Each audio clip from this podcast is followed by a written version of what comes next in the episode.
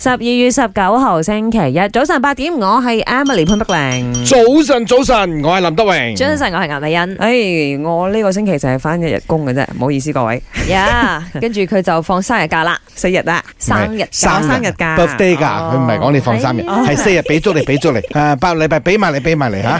下個拜一都係放假，拜一都係公共假期啊嗯啱嘛啊。啱啊，所以咪一次過放埋佢啦。放埋佢咯，嗯即係大家加油啊！跟住你 Yeah 拜一既然係公共假期啦，嚇你唔會攞埋下個禮拜嗰四日咩？咦，你真係好提議啊，林 生，但係已經俾你捷足先登攞咗哦，啦，係 咩？？哎呀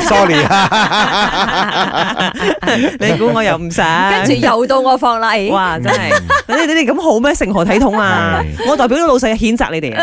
真係有個 DJ 咁多假期嘅咩？你哋啊， ，OK，唔可以講咁多，我哋請食飯先最緊要啱嗯啱冇？放假冇問題，最緊要請食飯。係啦， 啊，咁講到食飯 咧，而家咧有兩種叫餸方式啊，唔係，OK，誒比較再傳統啲三種，OK，第一種就係 captain，係跟住仲有咩食啊？攞筆有嘅酒樓嗰啲都係咁哦係嘅，咯或係咯者係咯，嗰啲嗰日我食食煮一餐炒嗰啲都係咁係樣經理會同你逐一介紹，喂，今日咩靚啊你？係冇叫經理噶啦，係你哋先叫佢哋經理嘅 啫。靚姐咁啊係啦，哦，係咩 ？OK，anyway，嘅呢個第一樣啦。咁第二樣就係再傳佢啲啊，可能冇冇人 serve 你嘅，訂幾本 menu 俾你自己忙下先，自己跟搞住掂先啦嚟寫單咁樣啦。嗯 OK，誒，跟住第三就係再新穎啲噶啦，就係線睇上點 QR code 或者係啊 scan QR code，自己線上點，甚至乎可以喺 app 度埋埋單啊。咁點啊？你中意邊種啊？嗯哼，因為呢個係一個新聞嚟嘅，都好多人喺度爭拗啊！ 係啊，喺度傾緊嗯喂呢先問個你嘅。先，消費者。誒，我我都係消費者，嗯我係中意線上點嘅。嗯嗯啊，潘碧玲覺得線上點唔使麻煩，嗯，淨發係靚拎仔住係我咪？部手機。 OK，啊我嚟講咧，線上或者係傳統 menu book 站翻我自己嘅立場咧，消費人嘅立我場，我係中意用呢個餐牌嘅。哦嗯，即係有得睇下啲全食部 menu 物啊個樣啊啲照誒片 hello，啊而家線上都係有上過冇？麦，我有工业。主持人早安。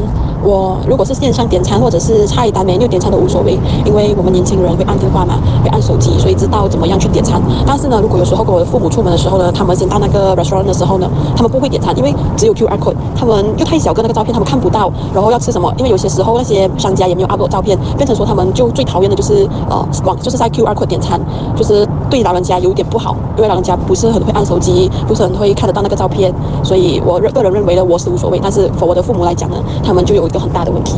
早晨，咪我要講嘢早。晨其實咧，睇住 menu 睇訂單啦，或者係講線上訂餐啦，我都 OK 嘅。不過我就比較偏向網上訂餐啦，因為方便好多啦，全部都喺 online 嗰度解決。但係咁我有一個前提就係、嗰個地方嘅線要夠靚。如果唔係嘅話，線上訂餐你 scan 咗之後，我轉轉轉轉轉轉轉轉轉轉到個寂寞，即係個結果嘥嘅時間仲多，倒不如我睇餐牌你訂餐仲快。